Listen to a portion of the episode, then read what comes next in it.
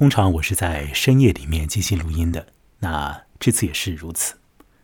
这个夜晚要同你说到天上的亮光，也会讲到我们心里面的畏惧、害怕，以及由着这种惧怕所引导出来的一些心中的光。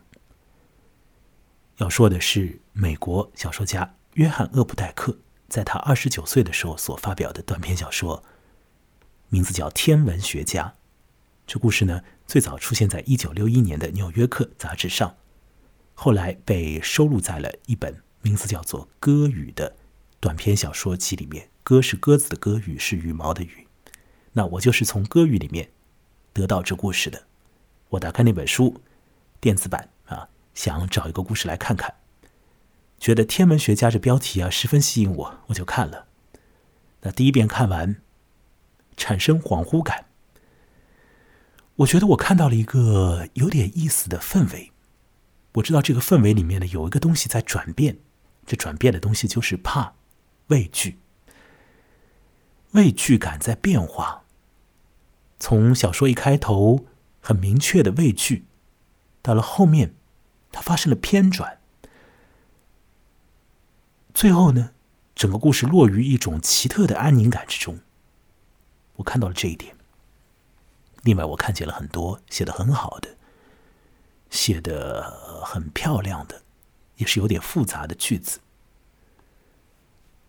此外，这故事总体上有一个什么样的意图呢？或者说，我们可以从中看到什么意思呢？或者说，讲的再狭窄一点，我能够从中看到什么呢？我讲不清楚，也想不明白。我的心中陷入了恍惚，有一些捉摸不定。这故事要说什么？它的情节实质上是很简单的，就是讲一位天文学家，一个四十岁的单身汉，跑到一对年轻夫妇家里面去做客，去那儿拜访。那么这个天文学家就和那对男女呢讲了一些话，那仅此而已。从中可以得到什么？可以看出什么来？我很想看到一个东西。因为只有看到了，那才值了。就 看一个短篇小说就值了。所以呢，我在下午的时候跑步的时候也想着这件事，想着这个故事。那么，渐渐的，我觉得我有了一些更为清晰的认识。呃，我想在节目之中谈谈我的个人的想法，有可能他是误读，但不要紧嘛。呃，反正这是我的个人节目。希望你能够听得下去啊！希望这是一个在我讲起来会变得好玩的故事啊。那么我要使用一个音乐来帮助我进行接下来的讲述喽。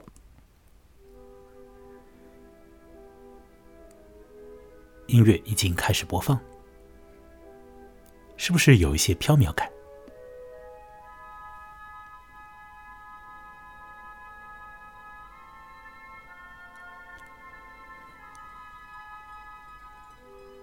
这是一段和天文有关的音乐，它是英国的作曲家霍尔斯特所做的一套组曲里面的一首。这组曲的总标题就叫做《行星》，里面七首乐曲以七个太阳系里面的呃行星来作为标题。曲子本身呢，会意图反映这些星。在作曲家的所在地的这个文化里面，所投射下来的那个气氛，好比说火星，它和战争有关；而木星是欢乐之星。现在听到的这一段是《行星组曲》里面的最后一首，标题是《海王星，神秘之星》，由呃卡拉扬。指挥柏林爱乐乐团演奏。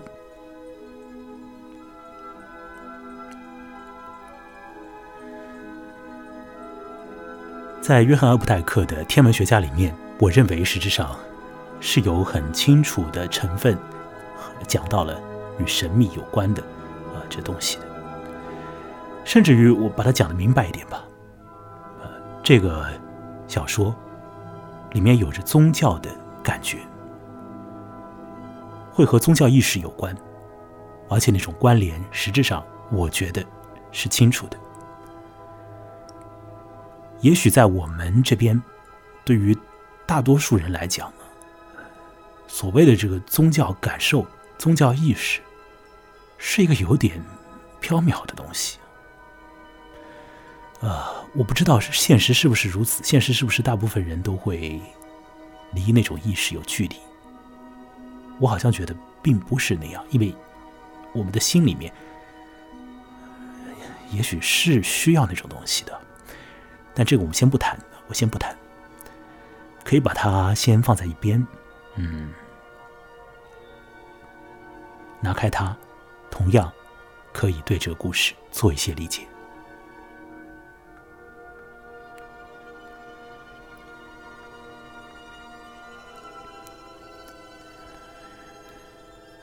那么，我想以从简到繁的方式来和你说这故事本身，一起来说我的感受。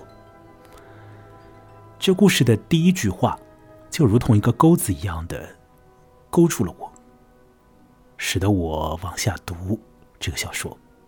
第一句话特别的直白，直截了当的告诉我说：“啊，这故事里面的这个我害怕一个人的来访。”第一句话写的是：“，我害怕他来拜访，我害怕他来拜访。”这里面的他，指的就是一位天文学家，那是一个四十岁的单身汉，在哥伦比亚大学当天文学教授。早先的时候。他是从匈牙利那边出来的，那时候匈牙利还处在共产党的政府之下。这位天文学者离开东欧以后，到了英国的牛津大学进修，后来又到了美国，那么得到了一个教职，在哥伦比亚大学做教授。我害怕他来拜访。这里面的这个“我”呢，就是天文学家这故事的叙述人，他是以过去时态来叙述的，也就是他告诉我们的、告诉读者的是一个回忆里面的经验。他回忆到的是二十四岁时候的一些的经历。二十四岁的时候，那个我害怕那个天文学家的拜访。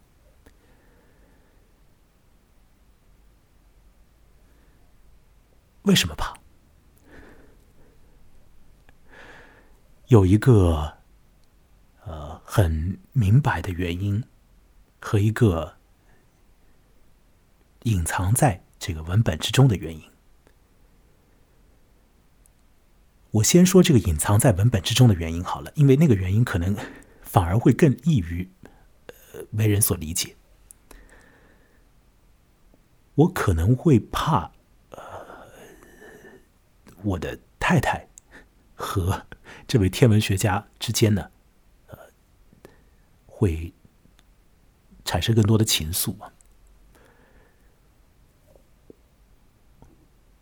我和太太是在上大学的时候就认识这位天文学家的，那么当时是通过我太太的关系啊，我们就认识他。那个时候我还没有结婚，那是我的女朋友啊。当年的时候，那位天文学家就会对我的女友表现出一种，你可以讲是比较大方的那种亲热感，但是的确是有一种亲热的程度在，就是好像很随和的，就是你可以把他拉过来啊，就就和这个天文学家一起坐着，就可以很亲切的讲话那种感觉。也许小说里面的那个我。一直会对这种东西有一些的芥蒂，一直会觉得，呃，在当年的女友也好，在以后的这个二十岁的时候的这个太太面前也好，这天文学家是有吸引力的，而且那种吸引力是这个我身上所不具备的。这是隐藏在这个文本里面的一个一个呃怕的原因啊，是我的一个解读。那么有一个表面上的原因，而这个表面上的原因呢，实质上反而你会听起来会有一点的难度啊。这个原因是什么呢？我这个小说里面的我害怕那位天文学家的到访会影响到我的信念，因为这位天文学家。在那个我看来，是一个十分理性的人，是一个完完全全的一个理智的一个人，而且是一种有活力的理智的一个一个人，不是那种死板的那。他有有活力，同时呢，他看事情又又很理性啊，那种人。小说里面的我觉得他会让我怕，因为小说里面的我在二十四岁的时候。正在想着很多，呃，终极问题，想着那些，或许绝对没有办法以理性来去参透的问题。事实上，那个小说里面的我在二十四岁的时候，正处于他所谓的宗教意识勃发的阶段。当年那会儿，他的生活是比较平淡的。结婚了，然后呢是做小职员，做什么工作呢？给电视台里面写像是广告词一般的东西，这么样的一个职员。人生里面的一个安慰，就来自于阅读一些哲学家和神学家所写的那种会让很多人感到费解的东西。小说里面的我在二十四岁的时候，沉浸于阅读。一个叫做克尔凯郭尔的神学家和哲学家的著作，从中得到安慰。那克尔凯郭尔是何许人也呢？他是一位生活在十九世纪上半阶段的丹麦人。他的工作使得这个哲学里面发生了一个所谓的转向。那我对哲学是不了解，但是。一些最粗浅的东西，或许也可以讲一讲啊。什么意思呢？就是呃，同代人，科尔凯郭尔的同代人和更早先的一些人，他们都会把研究对象集中在一些很客观的、理性的这种层面上，而科尔凯郭尔，他开始去思考非理性，他把非理性当成是他的一种呃工作里面所要去研究、所要去处理的一种东西，而且是一种个人的非理性。他不喜欢，或者说他反对，呃，把世界想成是特别有理性的。然后呢，每个人只不过是这个理性的一些随机的一个反应。他他不相信那种东西，他觉得这个是有路是是有问题的，这是得出这种思想是不对的。他会去研究个人的不理智的一些东西，比如说像是畏惧啊，怕。他会研究怕，科尔凯郭尔本人的经历里面有很多让他怕的东西。那么，这个天文学家里面的叙述人，二十四岁的那个我呢，他就看科尔凯郭尔的书，从中得到安慰。那毫无疑问，这种书，那个天文学家是根本不要看的，或许看了也看不懂。他绝对不会对科尔凯郭尔感兴趣的。因为我前面已经说了，他是一个搞科学的这个非常理性的一个男人，而且年纪也已经到了四十岁了，不是这种小青年的那个状态了。可能在年龄比较小的时候，你还会对这个世界里面的一些呃很宏大的或者很深邃的东西啊，有一些天然的那种吸引和好奇，想要去在脑子里面去琢磨它，甚至于会。为了想这种东西而，嗯，陷入一个什么沉迷的状态，但对很多人而言吧，到了中年，到了壮年的时候，可能这些问题也就自然的就退出了你的意识了。那总而言之，这位天文学家他肯定是不要看这个什么克尔凯郭尔的。那么小说里面的我，他怕的就是这个天文学家一来，他的言行举止，他的神色，会让我觉得我心里面啊很专注的、很沉静的那个东西啊，被被搅动了，或者被被拂去了。这个天文学家来的时候呢，我正在看柏拉图所写的《苏格拉底对话录》里面的一本书啊，在案头上。那这个天文学家一看这书，嗯就跟我讲：“这书能证明二乘二等于四吗？你看它干嘛啊？”大概就是这个意思。那这个书的背景，我等一下或许会讲到啊。那反正就是那么样的一个话和那样的一个眼神啊，看我的那个眼神，就让这个。那位我感觉到心中的很多种的信念想法，就有就被动摇了，因为在那个我的眼中，四十岁的这位学者，这位科学家，他或许也是很有人格魅力的一个人，他是可以对故事里面的我构成影响的一个人物。我就是在。这种信念的摇动里面，这种动摇里面，感觉到了怕。这故事进行下去的时候啊，这位天文学家开始和和我的老婆讲话，那当然我也在场。讲着讲着呢，讲到了一些逗趣的、幽默的事情，讲到了电视里面的一些呃。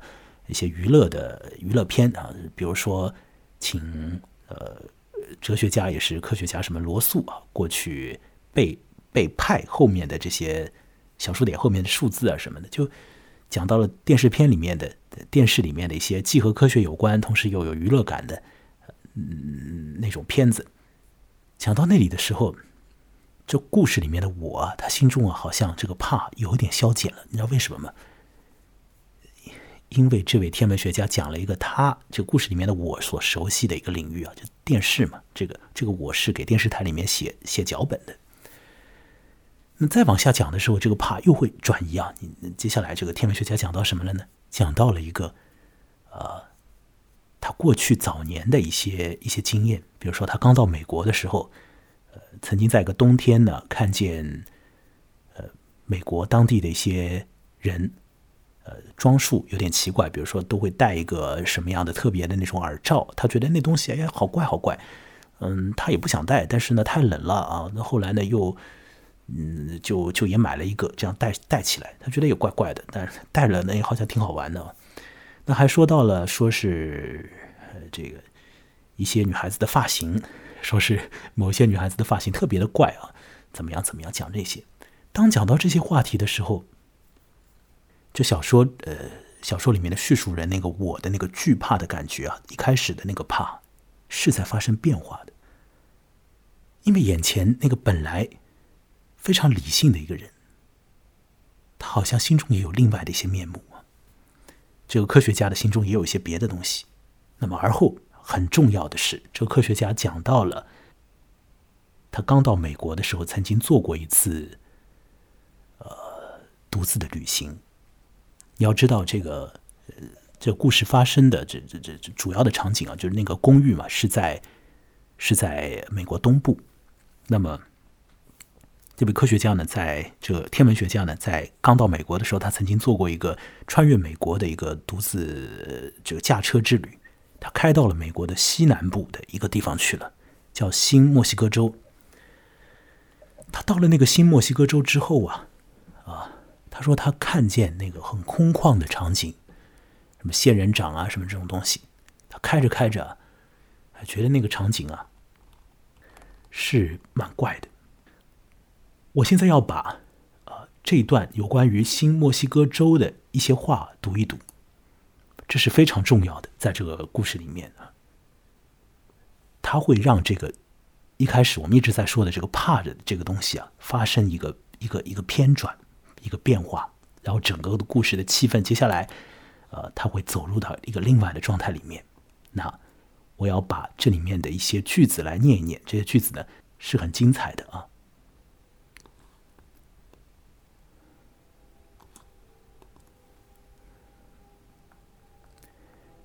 他说起新墨西哥州一条长长的高速公路，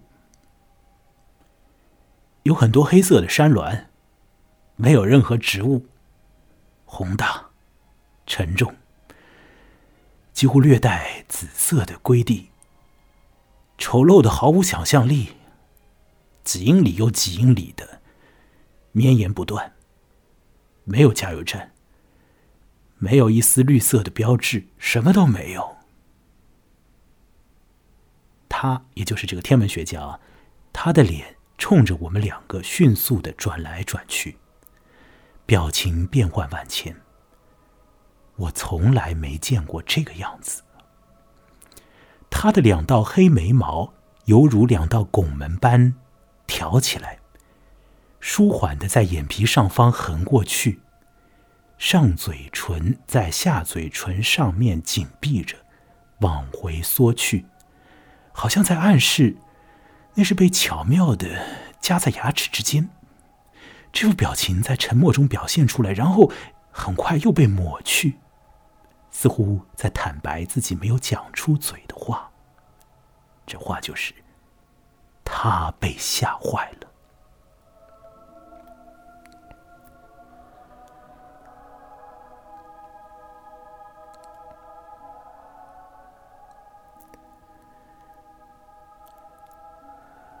好，各位，你有没有听明白啊？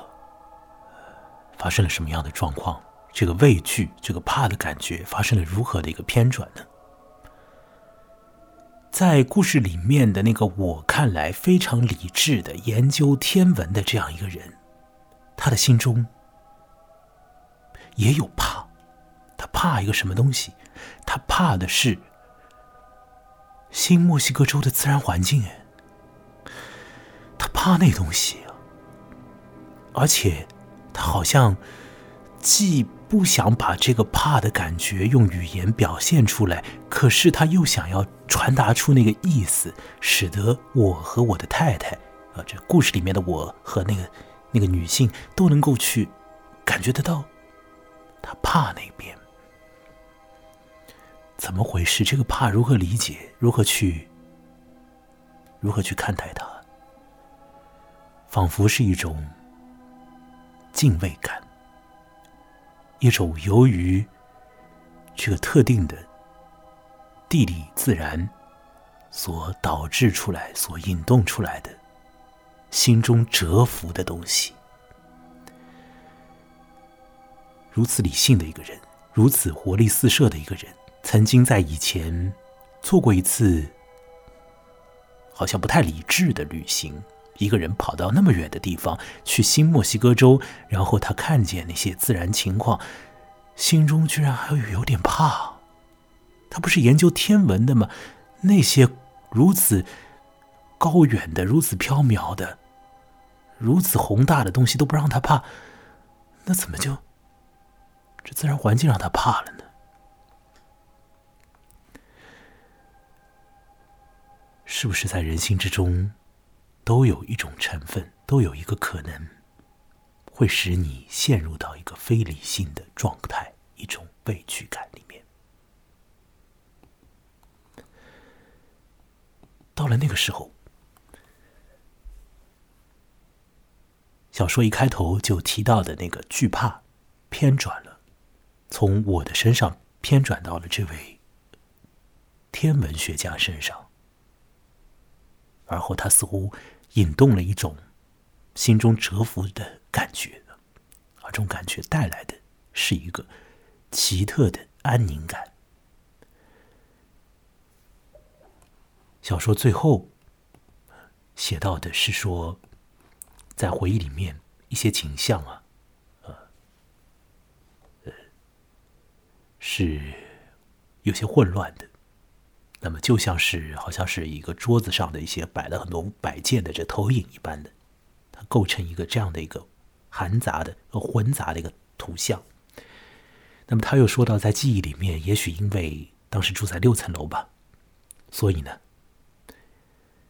就好像觉得那一刻，他们三个人是某一颗什么行星上的居民，悬浮在。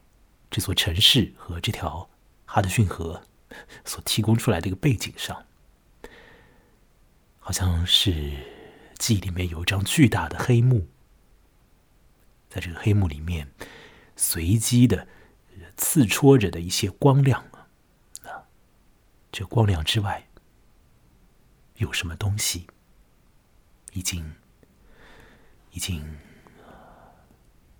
流逝而去。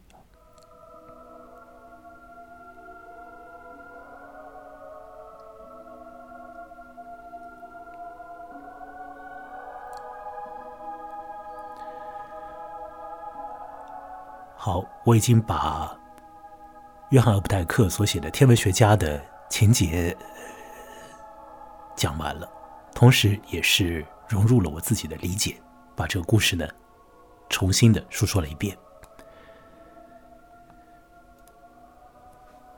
那么，我一开头所讲到的那个故事之中，我认为的那个意图啊，到底是什么呢？我认为我刚刚已经把它给说了出来，那就是，其实人心之中有着一些共通的东西啊，在你以为很理性的人的心中，实质上也有着那个潜伏的非理性的一面。这实质上是一个人所共有的状态。你不必因为你心中的这个非理性，或者你心中所惦念着的这个。偏向于神秘的一些事情，而好像羞于在一个理智的人面前出现。实质上，理性和非理性也许他们是可以交融在一起，或者他们已经并置在了我们的心里，等待某一些的时刻把它引动出来。这位天文学家在面对。新墨西哥州的这个呃这场旅行的时候，心中某些东西就被引动了。而当他把这个经验、把这个过往说出来的时候，他当然不知道这件事情对于故事里面的我而言，这个经验对于故事里面的我而言呢，是很具意义的，因为他打消了这故事里面的我的心灵里面本来所一直。横亘着的、盘踞着的那种怕，那份怕被解开了。解开之后，反而会发现了心灵里面的一些，呃，如同像是光亮一般的东西吧。这故事是有宗教性的，呃，他说到了一些近乎于是宗教情感的产生。那么，呃，抛开这个，抛开这个宗教性的一面来看这个故事，也会发现说，我怕天文学家的理智，而天文学家却对地上的一些事情看不懂。当这两种东西交融在一起的时候，才是这世界。实质上一直在运转的样子，它就是一个有着理性逻辑的一面，同时又有着非理性和让人恍惚的一面的这种交融在一起的一个世界。这就是我们地上的世界，就是这个样子的一个世界，不用去怕。这样的世界，也不用怕你心中的那份打引号的委屈。二十四岁的时候的那个我，害怕天文学家的到访。他来了，做了一些讲述，而后离开那个公寓。在哈德逊河黑颜色的反光的边上，悬在那里，沉入一种奇特的背景之中，有着，在我看来，有着一些逐渐淡去的安宁感。不晓得你有没有能够感觉得到我所说的一些事情？那这是我的个人的感觉。刚刚提到小说里面有本书嘛，是柏拉图所写的《苏格拉底谈话录》里面的一卷，叫做《美诺篇》。这个《美诺篇》，我实质上在大学毕业的时候也买了一本苏格拉底对话对话录，然后也是看到了那一篇，里面有这个苏格拉底和一个年轻的小子啊跟他讲，呃，跟他讲了一个和数学有关的东西。但是他实质上要说的并非是数学，是说我们心里面的认识，大概是这样的一个意思。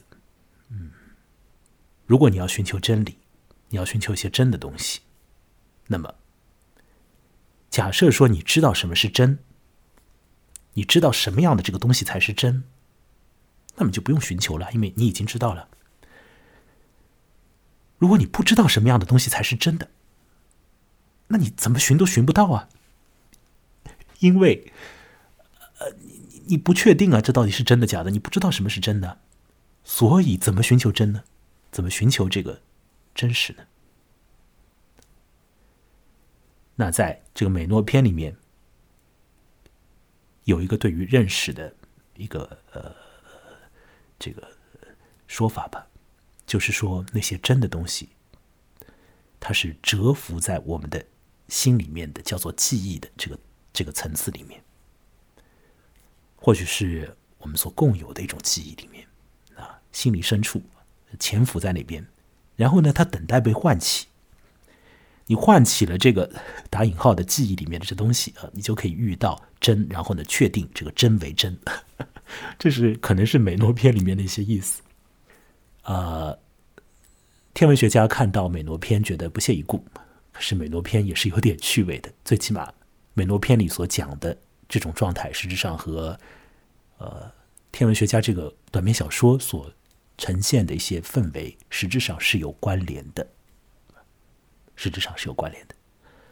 好了，如果你要得到本人节目的更新，你可以添加我的微信公众号，它的名称叫做“木来”，羡慕的木，来去的来，我的名字也叫木来，我还有一个网站。是木来点 x y z，就是 m u l a i 点 x y z。那在微信公众号上，我给这期节目所做的这个题图，啊，就是一张新墨西哥州，呃，星空之下，夜晚的星空之下的这个一张照片。看了这张照片，你觉得是怕呢，还是什么呀别的感觉？那我的节目呢，是一个个人节目，在热心听者的支持之下。我才可以很有热情的去做做节目，所以也希望大家能够来多多的呃赞赏打赏啊，呃本人的节目。